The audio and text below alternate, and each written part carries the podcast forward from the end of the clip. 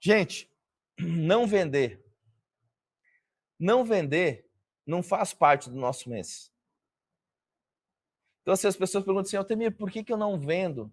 Altemir, o que está acontecendo? Altemir, me explica o que, que é, o que, que é isso de eu não vender? Gente, não vender é simplesmente não ter o processo correto, o conhecimento correto. Ah, mas tem um amigo meu que não quer saber de curso, que ele sai para balada, que ele está sempre de cara virado, não sei o que, e ele fecha vendas. Ele tem um processo dele. Ele contou o processo dele. Muitos vão chamar esse processo de sorte. E pode ser que seja. Agora, você pode não depender da sorte. Você pode trilhar um caminho que as pessoas trilham também como você e tem sucesso. Então, não vender, tá? Eu considero assim, que eu posso dizer que eu não vendi, quando passou 30 dias eu não vendi. Entendeu? Passou 30 dias eu não vendi. Mesmo que eu venda todos os meses, chegou no final do ano, eu não fiz um milhão de comissão para mim. Então, isso para mim é não vender. Não faz sentido eu passar o tamanho de estresse que a profissão exige que eu passe, o tamanho de dedicação. Às vezes eu estou no almoço, tenho que sair do almoço para ir atender. Às vezes eu tenho uma viagem marcada, tenho que cancelar a viagem, porque o meu clientão só pode vir naquele final de semana. Está entendendo? E aí, no final daqueles 12 meses, se não sobra um milhão em comissão no meu bolso, não é ter sucesso. Não vale a pena, não é considerado vender todos os meses. Entendeu? Então, o que, que é essa vergonha de não vender? Né? O que, que é essa vergonha de não vender?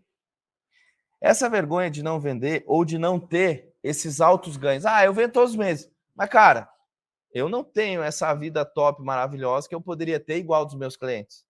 Uma vez eu fiz um vídeo aqui, tá no, tá aqui, até viralizou lá, levei tanta pedrada naquele vídeo, que eu falava assim, cara, quando é que eu passava mais credibilidade para meu cliente? Quando é que eu passo mais credibilidade quando eu estou oferecendo um investimento, né? Que não seja um imóvel de terceiros que seja eh, não seja imóvel para lazer ou para ele usar um upgrade, algo assim, ou o primeiro imóvel.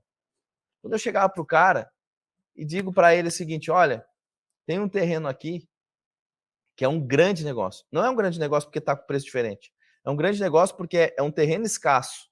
Esse terreno, se nós construirmos uma casa assim, assim, assim, ou se o senhor construir uma casa assim, assim, assim, vai ser um grande negócio. O retorno sobre o investimento vai ser rápido. E aí eu estou trazendo para o senhor, ah, mas não é meu métier, eu também muito obrigado e tal, é, pela tua visita e tudo bem, mas sim, não é o métier, olha, eu te digo mais. Se o senhor quiser entrar comigo porque o senhor está inseguro, eu compro a metade com o senhor. Isto é ser um corretor de sucesso. E o cliente dizer, ah, poxa, me desculpe, mas é que eu gostei da ideia, eu quero investir, mas se se importa de não ser com você, porque é uma coisa minha, eu não gosto de ter sócio. Ok, Ok, não tem problema, eu oriento tudo, eu oriento da construção, eu indico é, é, construtores, ganho comissão sobre as indicações dos construtores que eu, que eu indico. Você está entendendo? Eu lhe indico do começo até o final e trabalho a venda do seu imóvel para o senhor ter o lucro retornado. Agora, qual é a grande virada de chave? É quando eu cheguei ao ponto de eu poder investir com ele. É quando eu estou mostrando para o cliente um imóvel lá no condomínio onde eu moro, que é um dos condomínios mais tops aqui da minha cidade. Você vende todos os meses e mora num dos condomínios mais tops da sua cidade? Não faz sentido. Não faz sentido. Você tem que vender muito todos os meses. Senão não vale a pena estar nessa profissão. Estou te falando, é a profissão da virada de vida. Então, o que não são corretores de sucesso? Cara, é a galera do mimimi. Né? É a galera que vai para o escritório para falar de futebol, para tomar cafezinho, para falar da roupa da secretária. Entendeu? Que na hora que recebe um cliente e o cliente não retorna, já chama o cliente de frio, já reclama do marketing, já pensa que tem que aprender a fazer um anúncio pirotécnico lá com, com, com alguma coisa que, sei lá, feita pela NASA. Eu são pessoas que terceirizam. Na verdade, um corretor de sucesso, é aquilo que eu digo, não existe um profissional melhor sem ser uma, uma pessoa melhor. Então, um corretor que não tem sucesso, o que, que ele é? Uma pessoa que não tem sucesso. Ela não é cativante com o porteiro, com o zelador, ela não é cativante com o gerente de vendas dela, ela não é cativante com as incorporadoras que ela vai participar de meeting. Entendeu? Ela é a pessoa que nada e ela é a mesma coisa sentar numa cadeira. Ela não é viva, ela não aproveita o espaço que ela usa. Ela não aproveita. Ela passa, cumprimenta todo mundo, aquela mãozinha macia. Muitas vezes cético. Muitas vezes uma pessoa que qualquer coisa que você fale, ela olha e pensa assim, obrigado, mano. ela olha e diz assim: Não, bobagem. Ela nunca constrói uma ideia junto. Ela não é uma pessoa de sucesso. Então, o corretor de não que não tem sucesso, ele foca nisso. Ele trava nessas situações, ele vai com a manada. A manada agora está botando a culpa não sei o quê. Ele para. E lá dentro do escritório, lá dentro do escritório, a manada está reclamando dos imóveis que estão caros. A manada está reclamando do incorporador que não, que não cede nas propostas. A manada está reclamando porque o contrato é muito rígido. A manada está reclamando porque os clientes querem pagar. E aí ele entra na manada. Esse é o corretor que não tem sucesso. E em vez dele ficar, bom, então como é que eu argumento isso aqui? O curso que eu estou vencedor fala o quê? O que, que eu também falaria no meu lugar? Qual foi o exemplo que um case dele deu? Eu tenho um monte de lives com cases aqui, contando do seu trajeto, usando os meus conhecimentos para bater 50 vendas alto padrão em 12 meses. Mais de 50 milhões em vendas em um mês, em, em, em 12 meses. 300 vendas fechadas em 12 meses. Uma venda de 42 milhões. Tem aqui no YouTube. Quem está no Instagram, quem tá, tu tem aqui no YouTube salvo para você assistir. Você parar e assistir, diz, caraca, ela fez isso, ela fez aquilo, é isso mesmo. 42 milhões e uma venda. E sabe qual era o governo? Era o governo de esquerda. Porque nós estamos focados em ter sucesso, não em não ter sucesso. Está entendendo? Está fazendo sentido? É o foco, falar daqui a pouco. É o foco, foco no lugar errado, reações erradas, resultados errados. O foco no lugar certo, bons resultados. No que, que você tem focado? É injusto? Não sei, tem que haver uma averiguação.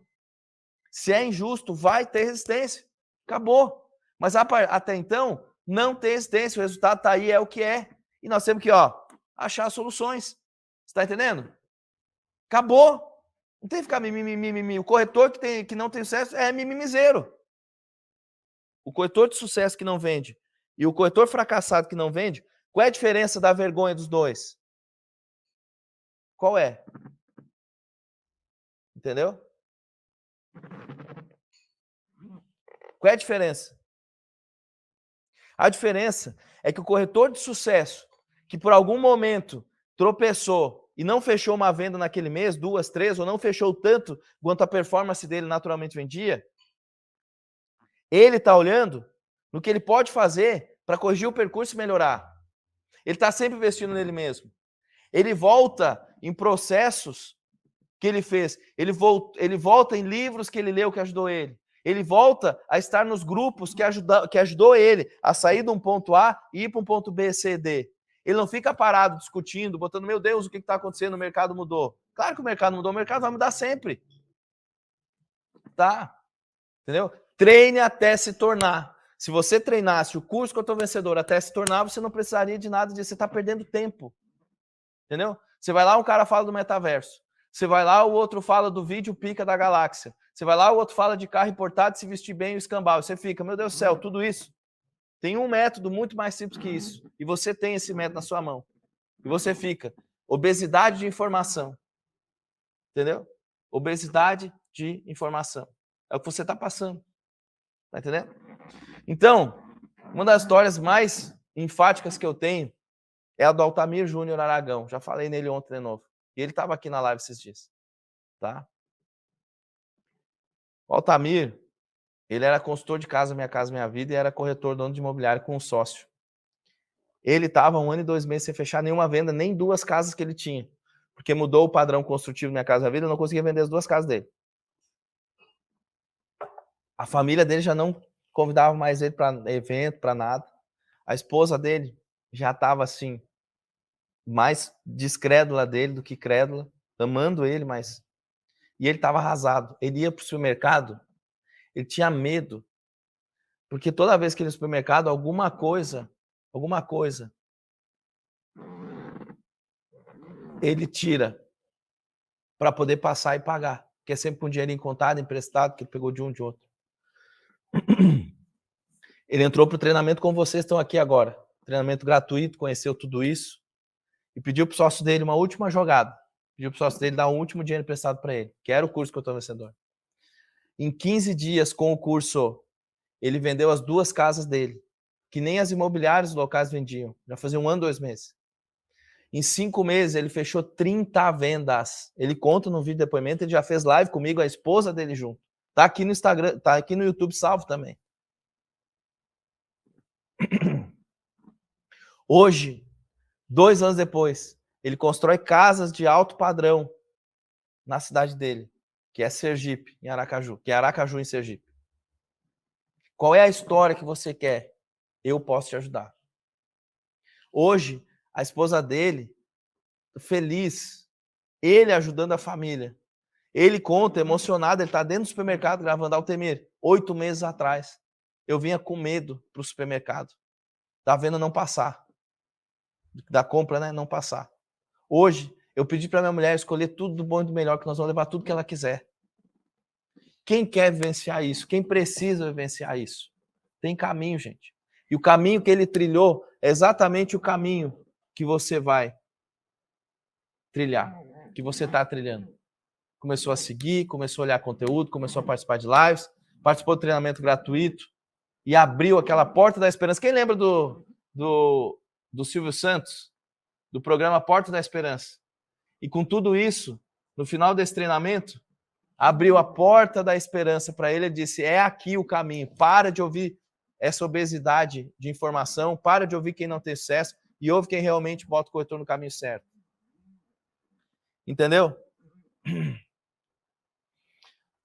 O corretor de sucesso, ou que deseja ter sucesso,